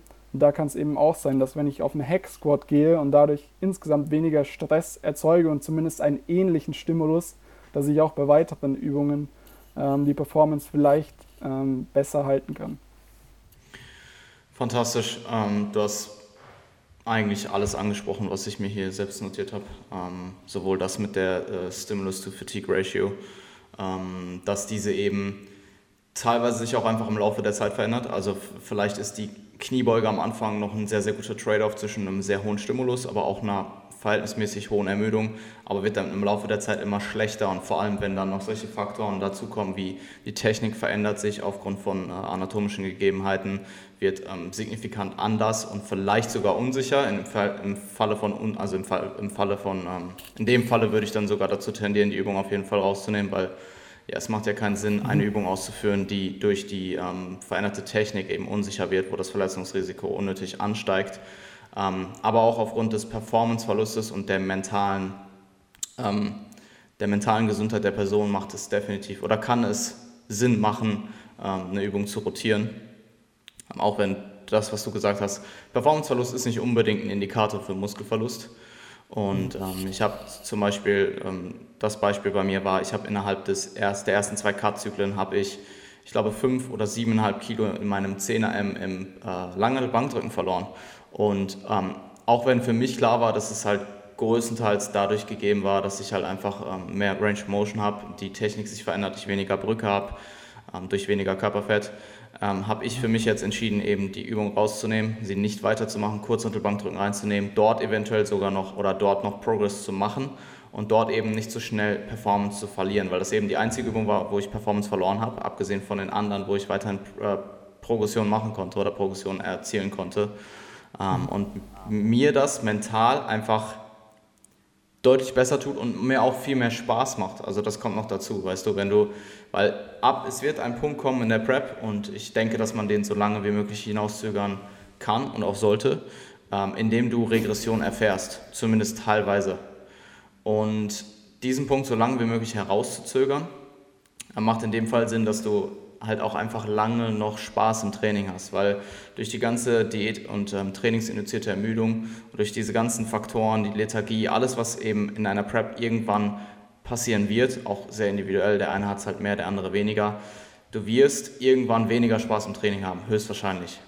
Und dem eben entgegenzuwirken, indem du Übungen vielleicht so strategisch rotierst, dass du bestmöglichst deine Performance hältst oder vielleicht noch Progression machst, wirkt meiner Meinung nach extrem positiv sich auf den Spaß im Training aus und dann eben auch die mentale ähm, Einstellung zum Training. Ähm, ja. Und ich mache das zum Beispiel auch mit Isolationsübungen, dass ich diese im Verhältnis zu Mainlifts deutlich frequenter rotiere. Ähm, also vielleicht anstatt, ja, ich, ich will jetzt hier keine pauschalen allgemeinen Empfehlungen geben, aber ähm, vielleicht alle zwei, drei Mesozyklen ähm, einen bestimmten Teil der Isolationsübungen rausrotiere, weil du dort halt eben erst zum einen nicht den ähm, neuronalen Aspekt hast, dass du erstmal die Übung wieder erlernen musst und zum anderen halt auch einfach um Monotonie, Monotonie vorzubeugen und Spaß aufrechtzuerhalten. Also ähm, mir mhm. macht grundsätzlich Übungsvariation oder Übungsrotation, neuartige Sachen auszuprobieren oder neuartige Sachen zu implementieren, vielleicht auch, die du länger nicht gemacht hast. Ähm, macht mir auch einfach Spaß und ist, eine, ist halt Abwechslung und meiner Meinung nach mit sehr, sehr wenig Nachteilen und vermutlich eher, also überwiegend Vorteilen. Beziehungsweise ja. die Ratio ist halt sehr, sehr gut. Ja, absolut. Ich denke, man sollte das nur nicht so verstehen beziehungsweise so auslegen, dass ich ähm, Variation innerhalb einem kurzen, von einem kurzen Zeitraum integriere, um den Spaßfaktor hochzuhalten. Naja, absolut. Ähm, weil, weil das letztendlich auch ähm, irgendwo ja, verfälschen kann, wie wir, wie wir die Daten interpretieren können hinsichtlich ähm, Performance was dann auch zu, zu schlechteren Entscheidungen treffen kann, wie zum Beispiel, wie hoch lege ich meinen Trainingsumfang aus mhm. oder reduziere ich den oder belasse ich den noch bei. Aber ich denke eben, es ist, wie du meintest, sehr, sehr wichtig, eben da auch irgendwo den Spaßfaktor beizubehalten und eben Übungen zu wählen, die nicht ähm, einen immens hohen Stressfaktor bzw. einen immens hohen Stress zusätzlich erzeugen, weil ich vermutlich auch zumindest eine ähnliche stimulierende Wirkung durch Alternativübungen erzeugen kann. Und vielleicht ist auch nochmal, um, um das ganze Thema Übungsauswahl zum, ähm, mit dem Thema Autoregulation zu verknüpfen, das ist auch beispielsweise absolut nicht verwerflich oder vielmehr sinnvoll, wenn ich in eine Einheit gehe und bei der Kniebeuge merke, okay, meine, meine Rückenstrecker sind gefühlt zu 0% regeneriert von beispielsweise der letzten Einheit, dass ich schon in der Einheit selbst sage, okay, ich gehe vielleicht an eine, an eine Hack Squat oder an eine Beinpresse um letztendlich dort auch bei der Kniebeuge nichts zu riskieren, weil ich, wie gesagt, nicht abhängig bin von den Übungen und ähm, ja, in diesen Fällen vermutlich auch mehr profitieren würde, wenn ich autoregulativ auf andere Übungen wechseln ähm, würde. Da muss man natürlich schauen, wie objektiv man selbst ähm, ja. Mit sich selbst letztendlich ist am Ende. Ja, äh, absolut. Also stimme ich dir ähm, stimme ich dir in jeglicher Hinsicht zu, dass du, also wenn ich von Übungsvariation spreche, dann spreche ich in der Regel ähm, auf Meso-zu-Meso-Zyklus-Variation und nicht innerhalb des Mesozyklus auf Mikro-zu-Mikro-Basis, ähm, mhm. abgesehen vielleicht von autoregulativen Anpassungen, die du gerade angesprochen hast. Und ähm, ich tendiere auch dazu, bei Mainlifts oder bei einfach äh, größeren Mehrgelenksübungen eben das primär von der ähm, äh, Stimulus-to-Fatigue-Ratio ab, abhängig zu machen, von der Technik und dann eventuell, wenn eben ein massiver Performance-Drop irgendwo vorhanden ist, dort halt auch gegen zu regulieren und vielleicht eine Übung reinzunehmen, die sehr ähnlich ist, aber wo eventuell noch Raum für Progress da ist oder zumindest für Maintenance der Performance und bei den ISOs dann vielleicht eher ähm, alle zwei, drei Mesozyklen ähm, eine seitige Variante austausche oder einen anderen Curl einbaue oder sowas. Mhm. Absolut, das ähnelt ja dann letztendlich auch vermutlich bei dir ähm, ja ein, ein, eine Übungsvariation, die auch in der Improvement Season stattfindet, dass man in gewissen Zeiträumen einfach mal ISOs variiert zugunsten ja. eben der Kontinuität oder einfach ähm, zugunsten des Spaßfaktors. Ja, ja, absolut. Ähm, ich ich habe dazu, oder in der Vergangenheit, es war ähnlich wie bei dir, denke ich, dass ich ähm, der Ansicht war, dass man in der Prep seine Übungsauswahl möglichst gleich bleiben, also gleich halten sollte, wenn möglich. Also abgesehen vielleicht von Sachen wie äh, extrem hohem Verletzungsrisiko durch andere Technik, ähm, aber alles andere möglichst gleich bleiben sollte ähm, und man vielleicht weniger Übungsvariation als in der Off-Season macht. Und der Ansatz hat sich ein bisschen verändert, sodass ich eben auch innerhalb der Prep jetzt nicht, zumindest nicht dieses Dogma habe, dass ich gar keine Übungsvariation einbaue. Mhm. Absolut. Stimme ich dir, wie gesagt, ähm, vollkommen zu, was, was eben das Thema angeht. Und dass ich auch eben da eben gewissen Mindshift hatte. Ähm, ich, ich kann auch letztendlich nicht äh, begründen, warum ich in der Vergangenheit ähm, der Meinung war, die Übungen beibehalten zu müssen. Aber ich denke, der ausschlaggebende Faktor war halt einfach, dass ähm, ja, die Herangehensweise, dass man an, wenn man die gleichen Übungen beibehält, auch einfach die Performance ähm, besser messen kann. Aber diese Ermüdung, die letztendlich wichtig ist für die Autoregulation von diesen Variablen wie Übungsauswahl, kann ich beispielsweise auch messbar machen, indem ich mir die gesamte Trainingseinheit anschaue und einfach mhm. Übungen austausche, die eine vermutlich ähnliche stimulierende Wirkung mit sich bringen. Ja, ja. ja. Ähm, ist, denke ich, ein guter Abschluss für die Frage. Ich überlege jetzt gerade, du, hast du die Fragen vor dir? Ähm, nein, nicht direkt. Kannst du sie schnell öffnen, sonst, also sonst würde ich vielleicht selber eben entscheiden, was wir. Wir haben noch drei Fragen, ich würde es vielleicht auf zwei ähm, Fragen beschränken. Mhm.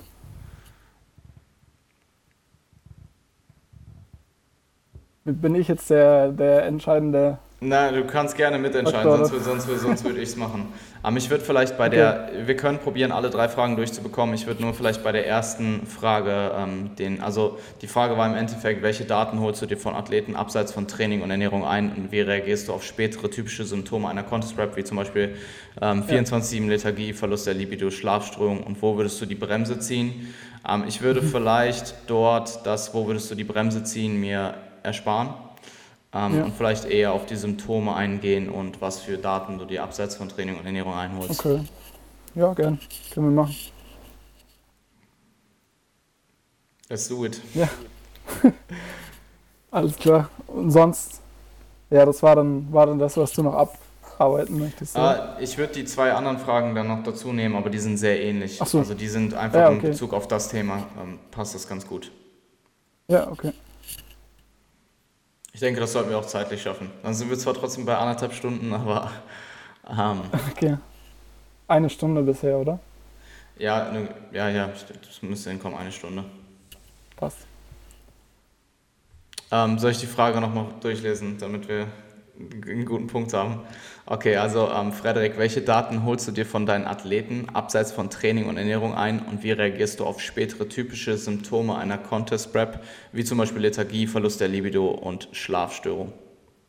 Ja, ähm, also ich unterscheide da eigentlich in täglichen Daten beziehungsweise tägliche und wöchentliche Abfragen von gewissen Daten. Was, was bei mir täglich abgefragt wird in dem Sinne ist beispielsweise an Trainingstagen die sogenannte Session API da bewertet eben die Person, wie anstrengend die Einheit insgesamt für sie war, auch auf einer Skala von 1 bis 10.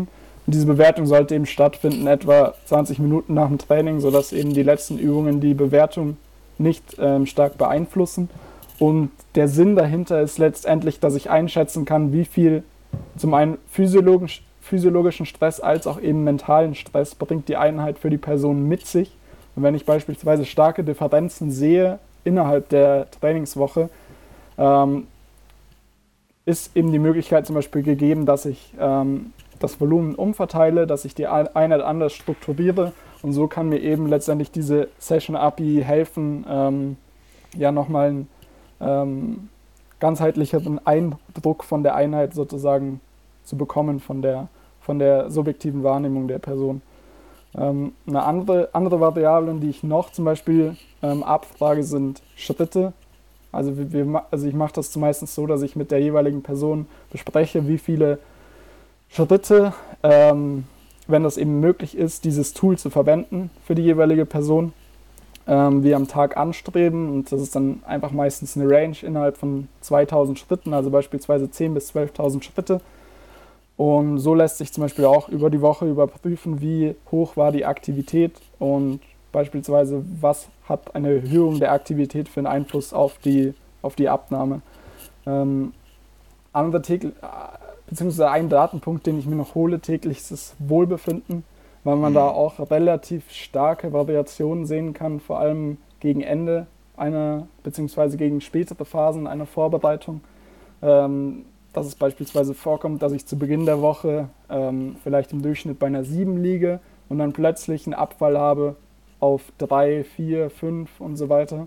Und da ähm, besteht zum Beispiel auch die Möglichkeit, dass man gegebenenfalls Refeeds anders strukturiert, indem man den Trainingsstress anders strukturiert und dementsprechend ähm, letztendlich das Wohlbefinden vielleicht ähm, etwas erhöht an den anderen Tagen ähm, weil das natürlich auch irgendwo damit einhergeht, was für, andere, was für zusätzliche Stressfaktoren auf die Person einwirkt, weil es beispielsweise sein kann, dass ich am Ende der Woche deutlich mehr Stress habe als am Anfang der Woche ähm, und mein Trainingsstress aber ungefähr gleich bleibt, was dann zur Folge hat, dass mein Wohlbefinden deutlich sinkt und ich dementsprechend überlegen kann, ob man eine gewisse Umstrukturierung eben vornimmt.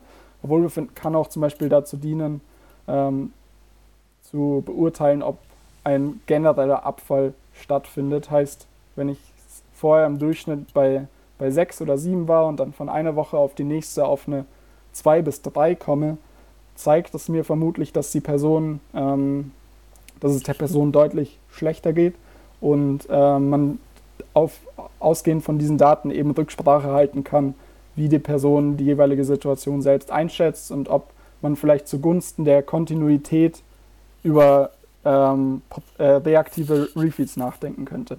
Das sind vor allem so Daten, die ich täglich erhebe. Wöchentlich ist es vor allem ähm, die, der wahrgenommene Stress der gesamten Woche im Vergleich zu vorherigen Wochen, ähm, wie, sie, wie die Person sich über die Woche gefühlt hat. Da verlange ich dann eben beispielsweise ähm, einfach ein allgemeines subjektives Feedback, sodass ich einschätzen kann, ähm, wie sich insgesamt das Wohlbefinden oder der subjektive Eindruck der Person verändert.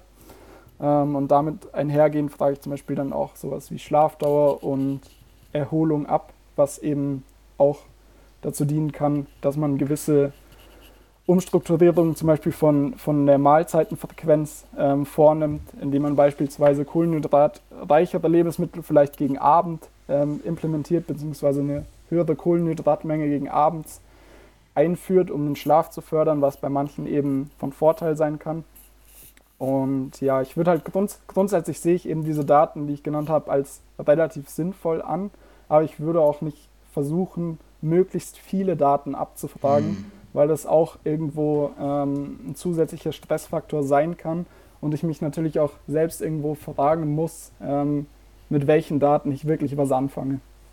Ja. Und welche Daten ich, ich mir sparen kann.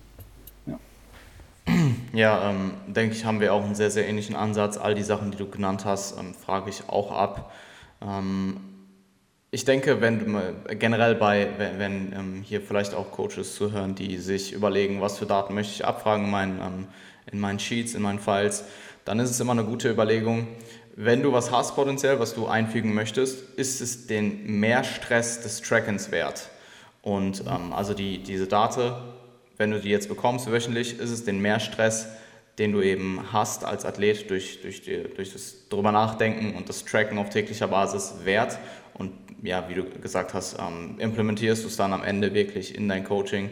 Und ich denke, die Kombination aus subjektiven und objektiven Daten, also objektiven Daten im Sinne von, was hat derjenige dir ähm, im Spreadsheet notiert versus dem subjektiven Feedback der Woche an sich kombiniert, ähm, ist so ziemlich äh, das Nonplusultra im Online-Coaching, wenn ich das so sagen kann. Ähm, du arbeitet ihr mit Texten, also arbeitet ihr mit Textfeedbacks oder mit Text-Check-ins oder habt ihr auch ähm, Sprach- oder Voicemails bzw. Videos? Arbeitet ihr nur mit Text oder habt ihr eine Kombination aus beiden?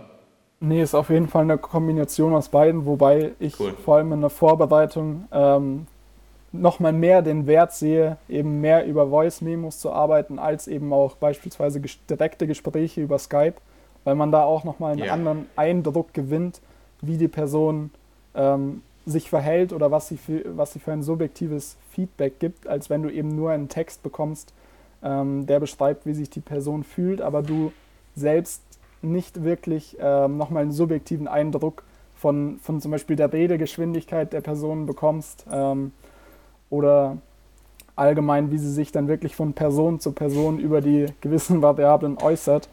Und dementsprechend halte ich es da auch für sehr, sehr sinnvoll, ähm, auch mehr über Audio und Video zu arbeiten, weil du natürlich da auch ja. nochmal die Interaktion irgendwo, irgendwo stärkst zwischen, den, zwischen, zwischen Coach und Athlet. Ja, ich denke, ähm, Videos ist ähm, auch Voicemails nochmal überlegen und dementsprechend dann äh, auch Text, logischerweise.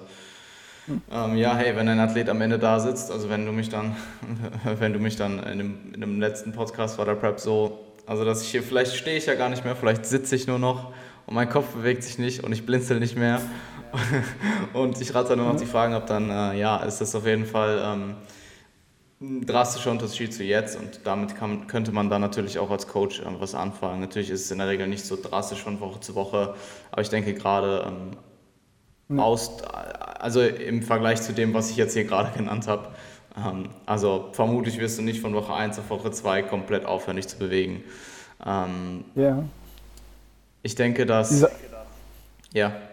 Ja, was ich da noch sagen wollte, ist halt die Sache mit dem Text. Es kann halt eben auch sein, dass die Person ähm, dir was übermitteln möchte, weil sie denkt, dass ich dadurch vermeintlich richtige oder bessere Entscheidungen treffe, mm. aber dieses Feedback eigentlich gar nicht der jeweiligen Situation der Person entspricht. Und wenn ich vor der Person sitze und mit der Person rede, bekomme ich viel, einen viel besseren Eindruck, wie es der Person wirklich geht. Ähm, damit möchte ich nicht implizieren, dass die Personen versuchen, mich oder dich oder wie auch immer anzulügen, sondern es geht vielmehr darum, ja.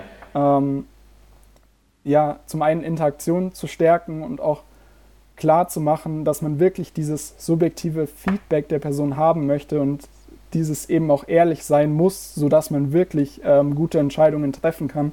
Und bei Text besteht eben nochmal die Möglichkeit, gewisse Dinge mehr zu äh, ja, beschönigen, als sie wirklich sind. Und das ist halt nochmal so ein Punkt, der vor allem in der Prep ähm, ja, mit einhergeht, wo Video und Audio von Vorteil sein kann. Ja, ähm, ich denke, was Datensammlung angeht, ist es definitiv ähm, der, äh, es ist in den meisten Fällen der bessere Weg.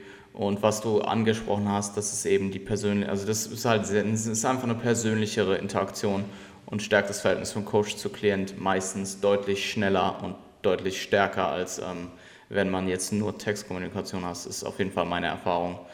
Ähm, mhm. ja. Und im ja, das hängt natürlich auch irgendwo von der Person ähm, es hängt von der Person ab, wo sich die Person auch selbst lieber wohlfühlt. Deswegen würde ich nie jemanden zwingen, mir Video-Feedback oder Audio-Feedback zu geben. Aber grundsätzlich ähm, ist es, denke ich, vor allem auch mit dem Aspekt der Interaktion sehr, sehr sinnvoll. Ja, ich mache es so, dass ich ähm, halt schreibe, dass jemand, also dass jemand per Text, per Video oder per Voicemail sein Check-in machen kann und sage aber dann auch dabei im gleichen Zug, dass ich Video präferiere und dass ähm, man es zumindest mal ausprobieren sollte. Und meiner Erfahrung nach, selbst die Leute, die sich anfangs vielleicht nicht so wohl fühlen, sich selbst zu filmen, weil es für viele Leute halt auch einfach keine äh, Gegebenheit ist, keine, keine alltägliche Sache, ähm, dass sich das im Laufe der Zeit bessert und dass man sich ziemlich schnell daran gewöhnt und dann auch deutlich besser wird mhm. und freier wird, vor der Kamera zu sprechen. Mhm. Und selbst wenn das nicht auf wöchentlicher Basis geschieht, finde ich, ist eben Skype, was ich vermehrt eben nutze, ein sehr, sehr gutes ja. Tool, um einfach mal ähm, ja, über eine halbe Stunde oder eine Stunde einfach einen stärkeren Austausch zu pflegen. Ja, Weil man sich ähm, da eben gegenseitig auch nochmal mehr Feedback geben kann, meiner Erfahrung nach. Klar, klar, absolut. Live-Video ist im Endeffekt so das Nonplusultra. Und ähm, probiere ich auch in der Regel alle vier Wochen mit einzubauen, anstatt dann dem wöchentlichen Video-Feedback oder Check-in. Mhm. Mhm.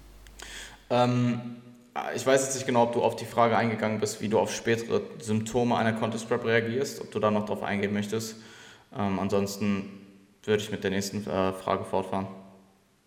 Mhm. Also grundsätzlich denke ich, ist vor allem, was ich schon angesprochen hatte, ähm, Mahlzeiten-Timing eine Sache, wo man persönlich experimentieren kann, was einem mehr zusagt. Beispielsweise, ähm, was ich vorhin schon erwähnt hatte, ähm, kann es beispielsweise sein, dass eine Person, die ähm, einen schlechten Schlaf hat, aber bisher vielleicht die größte Kohlenhydratmenge sehr, sehr weit weg vom, vom Schlafen konsumiert hat, dass es der Person hinsichtlich dem Einschlafen ähm, gut tun kann, wenn, wenn zum Beispiel mehr Kohlenhydrate abends ähm, konsumiert werden, was dann eine Sache ist, die man vor allem am Ende der, am Ende der PrEP testen kann, wenn eben diese Symptome immer stärker werden und man letztendlich auch nicht unbedingt auf ein breites Spektrum von anderen Tools zurückgreifen kann, weil man natürlich irgendwo trotzdem ähm, ja, seinen, seinen Zeitplan einhalten muss, in Anführungsstrichen, und dementsprechend mit den Variablen ähm, ja, herum experimentieren kann, die man zur Verfügung hat. Heißt, wie time ich meine Mahlzeiten, wie strukturiere ich für mein, meinen Alltag vielleicht etwas anders als, als sonst, weil ich merke, dass meine Lethargie ähm, zu einem bestimmten Tageszeitpunkt deutlich stärker ist, als vielleicht gewöhnlich sonst war. Und das sind eben so Sachen, die man ähm, ja, berücksichtigen kann. Ähm, auf der anderen Seite kann es natürlich so sein, dass, dass die Person von sich aus sagt, dass sie die vielleicht in Kombination mit, mit der jeweiligen Lebenssituation die PrEP aktuell so nicht bewältigen kann. Und da wäre es auf jeden Fall meiner Ansicht nach sinnvoll, ähm, beispielsweise einen Diet Break zu integrieren, auch wenn dieser vielleicht vermeintlich suboptimal hinsichtlich ähm, der restlichen ähm, Zeitplanung mhm. wäre, aber du gewährleistest trotzdem eben Kontinuität und eben auch Langfristigkeit und ich gehe vermutlich mit weniger Schäden aus einer PrEP, ähm, wenn ich solche Dinge autoregulativ integriert habe, als wenn ich dies eben nicht tue und versuche, eben diese Symptome durchgehend zu ignorieren. Ja, und ich denke, da macht es auch, also gerade in Hinsicht auf äh, vielleicht noch zusätzlich zu den Zeiten oder zu den geplanten Diet Breaks noch Puffer einzubauen. Ähm, hinsichtlich da ähm, ist es dann auch nochmal ein mhm. zusätzliches Argument dafür, dass wenn halt Dinge aufkommen, die nicht vorhersehbar sind, ähm, wie zum Beispiel eine Krankheit, aber eben auch eine Lebenssituation, die einfach unvorhersehbar ist ähm, und man dann mhm. halt gegebenenfalls eine Woche nicht diäten kann, aus welchen Gründen auch immer, dass man dann halt eben den Puffer hat und dann am Endresultat vielleicht dadurch keine, ähm, im Endresultat halt keine Abstriche macht, wenn man dann eben diesen Puffer nutzt. Mhm. Absolut, das ist eben auch so eine Sache, warum eine Struktur eigentlich essentiell ist für eine, ja. für eine erfolgreiche Vorbereitung, auch auf, auf mentaler Ebene, weil ich eben diesen Puffer dann nutzen kann, um besonders schwierige Phasen vielleicht etwas zu entschärfen. Ja, und das ist auch noch eine Sache, die ich hier notiert habe, die du vorhin angesprochen hast, die aber dann irgendwie untergegangen sind. Ähm, Planung ist extrem wichtig und das haben wir auch schon angesprochen. Ähm, aber oftmals ist dann die Realität, in der Realität passieren manchmal einfach unvorhersehbare Dinge, unvorhersehbare Dinge und ähm, da dann die Planung reaktiv anzupassen und umzustrukturieren ist ähm, ja im Endeffekt Autoregulation, Autoregulation einzubauen ist äh, essentiell oft. Mhm. Absolut, ja, man sollte, auch wenn man sich eben eine Struktur auslegt, nicht davon ausgehen, dass man sie zu 100% genau. einhalten kann, weil der Gewichtsverlust auch zu einem, bis zu einem gewissen Punkt zwar vorhersehbar ist bei sehr vielen Personen, aber ab, eine, ab einem gewissen Punkt eben so viele Variablen mit einherfließen, wie zum Beispiel chronischer Stress, den der den Gewichtsverlust eben massiv beeinflussen kann. Und dementsprechend sollte man eben nicht verwundert sein, wenn, wenn die Struktur etwas modifiziert werden muss im Laufe ja. der Prep. Aber es ist eben deutlich besser, als keine Struktur zu haben und in die Prep zu starten und zu schauen, wie man irgendwie am Endziel ankommt. Ja, stimme ich dir absolut zu. Ähm, Frederik, was sind typische Beobachtungen in Bezug auf das Verhältnis deiner Athleten zu anderen Menschen? und wie kommunizierst du diese, beziehungsweise ähm, was probierst du mit deinen Athleten zu kommunizieren, um dieses Verhältnis zu anderen Menschen bestmöglichst aufrechtzuerhalten? Ja, ja ähm, ich denke, dass solche Sachen wie mein allgemeines Verhalten und wie ich eine Prep angehe oder einstufe in, in, im Kontext meines restlichen Lebens, ist eine Sache, die man, die man mit sich selbst vor allem vor der Prep schon ausmachen sollte. Heißt, ähm, es ist eben sehr oft zu beobachten, dass sich Personen stärker sozial zurückziehen, auch schon zu, zu früheren Zeitpunkten, weil sie das Gefühl haben, dass sie eben jetzt in einer Vorbereitung sind und letztendlich keine ähm, externen Faktoren in meine Vorbereitung ähm, ja, einfließen sollten, die diese negativ beeinflussen könnten. Und das Problem ist einfach, dass, dass dies zumeist bis zu einem gewissen Punkt eben nicht der Fall ist, beziehungsweise ich eben durch diesen sozialen Rückzug oder äh, sozialen Rückzug und auch aus meinem Rückzug aus meinem vielleicht normalen Tagesablauf, ähm, dass ich eben Symptome der PrEP deutlich verstärken kann, weil ich mich eben immer mehr auf diese Vorbereitung konzentriere. Es ist natürlich so, dass ich Energie in diese Vorbereitung stecken muss, aber es wird vermutlich, es wird mich vermutlich auch Energie kosten, wenn ich versuche, ähm, dem Alltag komplett zu entgehen und mich zum, zum Beispiel von meinen Freunden oder meiner Familie zurückzuziehen, als wenn ich ähm, am Anfang vielleicht schon sage, okay, ich kommuniziere zum einen mit, mit, den, mit, mein, mit meinen nahestehenden Personen, dass ich jetzt eben ähm, so eine Vorbereitung mache und was damit einhergeht und dass es mir persönlich ja. wichtig ist. Aber mir ist auch eben persönlich wichtig, dass, dass ich guten Kontakt ähm, oder meine Beziehung zu diesen Personen aufrechterhalte. Aber dass es eben auch sein kann, dass ich zu späteren Phasen etwas introvertierter vielleicht werde. Ähm, aber das letztendlich nichts mit der Person, mit den außen stehenden Personen zu tun hat. Und ich glaube, dass es eben wichtig ist, das am Anfang schon zu kommunizieren und nicht erst, wenn diese Symptome auftreten, weil es dann meistens zu spät ist oder man einfach oft nicht diesen Wert darin mehr sieht, dies überhaupt zu kommunizieren, weil man sehr auf sich gerichtet ist.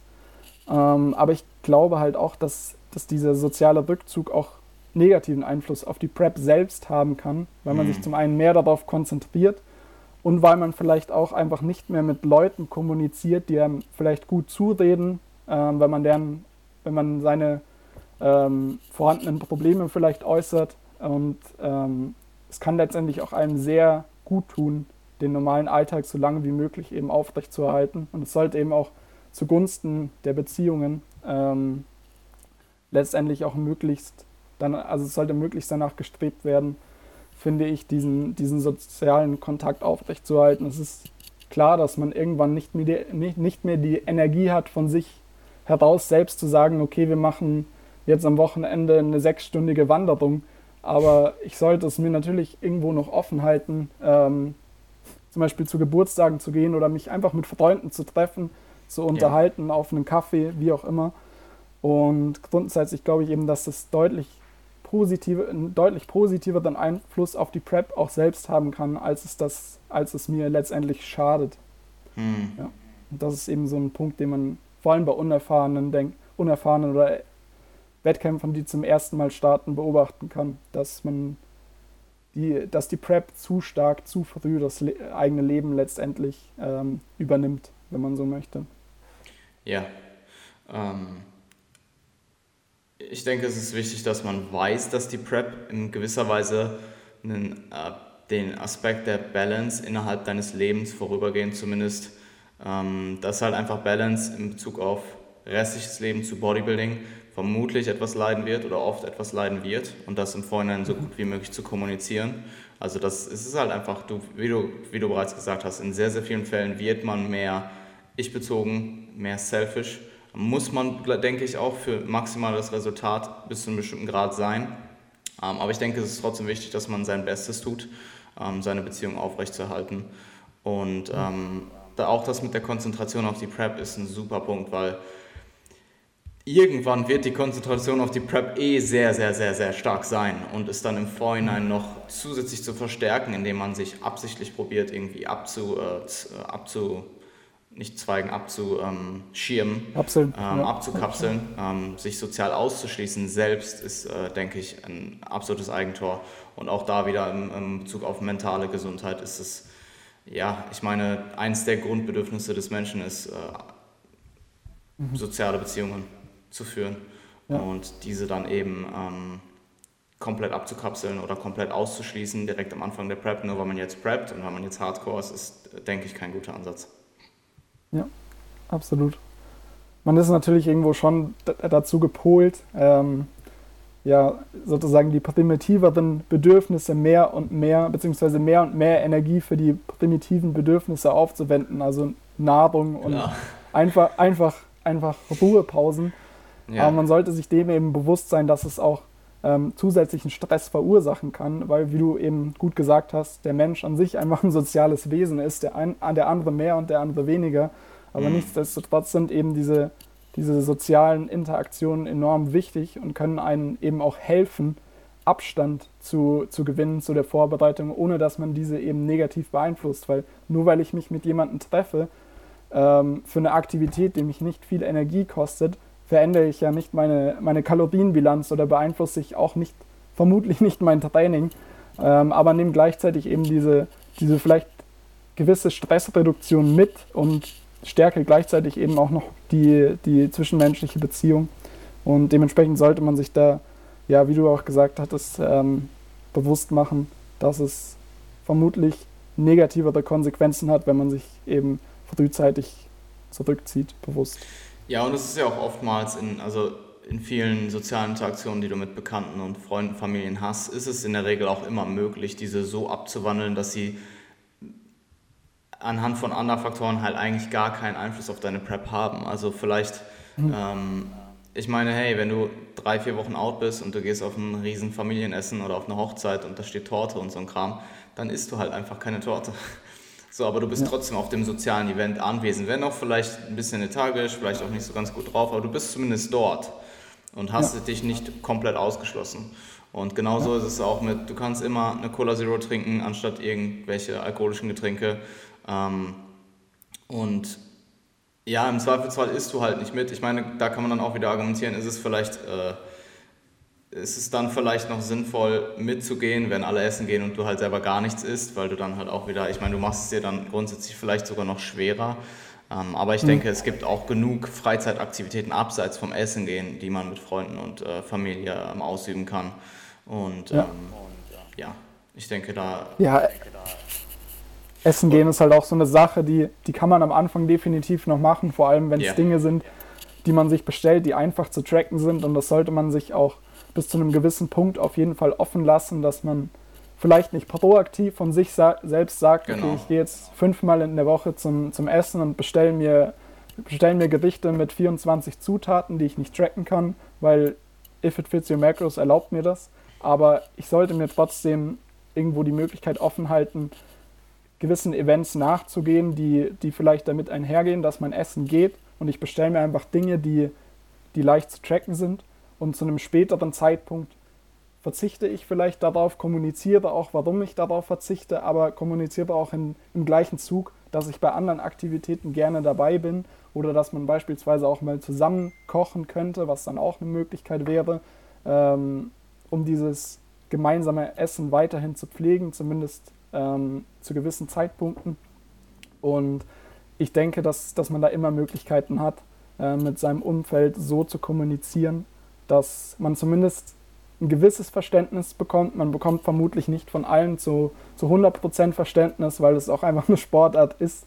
Vor allem eine Vor Vorbereitung, die für jeden, der es noch nicht gemacht hat, nicht zu 100% nachvollziehbar ist, warum man sich ja. so und so verhält.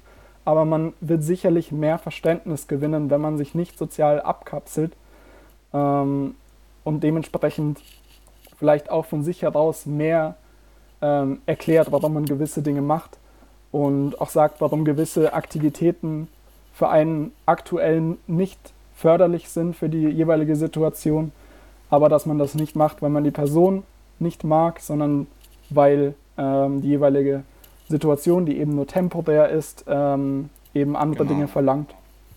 Und ich es gibt, wie gesagt, noch andere Aktivitäten als gemeinsames Essen, vor allem dann am Ende. Ja, und ich denke, es ist auch unfassbar wichtig zu kommunizieren, dass es halt ein vorübergehender Zustand ist und nicht für immer. Mhm. Und ja. man in der Regel, zumindest wenn man äh, ja, sich der Langfristigkeit im Sport bewusst ist und den Zeiträumen, dass man in der Regel auch nicht jedes Jahr preppt. Ja. Ähm, ja gut, ich würde sagen, die letzte Frage haben wir jetzt teilweise schon besprochen. Ich würde da gerne auf einen Punkt hinaus. Vielleicht ähm, hast du den schon ähm, am Start. Und zwar, was sind deine Erkenntnisse in Bezug aufs Leben außerhalb der Prep? Haben wir jetzt gerade schon relativ in-depth darüber gesprochen. Und wie schaffst du es, diese so gut es geht zu konservieren?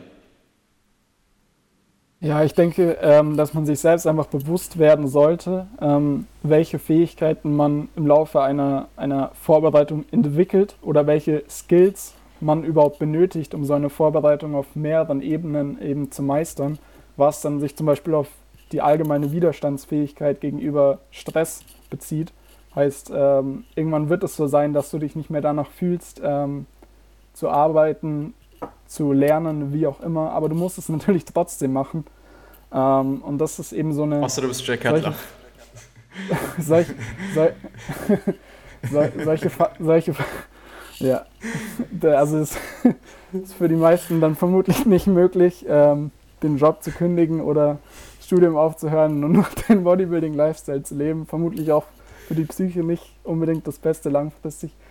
Aber ähm, man entwickelt, denke ich, so eine gewisse Widerstandsfähigkeit, ähm, die eben auch einem nützlich sein kann ähm, in einer Improvement Season, in einer Improvement Season, weil man da ja auch gewisse Tagesschwankungen hat, nicht in dem extremen Maß wie in einer Prep, aber man kann eben diese Widerstandsfähigkeit auch dafür nutzen, ähm, um eben mit Stress außerhalb der Prep umgehen zu können. Ich glaube, vor allem im sozialen, im, ja, bezogen auf, auf, diese, auf soziale Beziehungen, ist es wichtig, dass man, oder ja, es ist wichtig, dass man erkennt, dass man diese Stimmungsschwankungen, die man auch in einer Prep hat, ähm, die immer mehr auftreten können, mit sich selbst klärt, als dass man diese eben nach außen auf, diese, auf die Mitmenschen projiziert. Ähm, mhm. Und das ist eben auch so eine Fähigkeit, die man in der Prep entwickeln muss, wenn einem dies eben wertvoll ist. Und das ist auch wiederum eine Sache, die ich außerhalb der Prep nutzen kann. Aber was ich am Anfang meinte, ähm, es ist, denke ich, sehr wichtig, dass man sich einfach bewusst dafür entscheidet, ähm, diese, diese Fähigkeiten, die man entwickelt, wirklich auch als wertvoll anzusehen und letztendlich auch mit in, in andere Lebensphasen zu nehmen. Ja, hey, das war genau das, was ich sagen wollte. Also ich habe hier als Stichpunkt stehen, Disziplin ähm, von Bodybuilding auf andere ähm, Lebensvariablen übertragen. Und ich, ich glaube, Eric Hams hat dazu einen ziemlich, ähm, einen ziemlich guten Artikel geschrieben.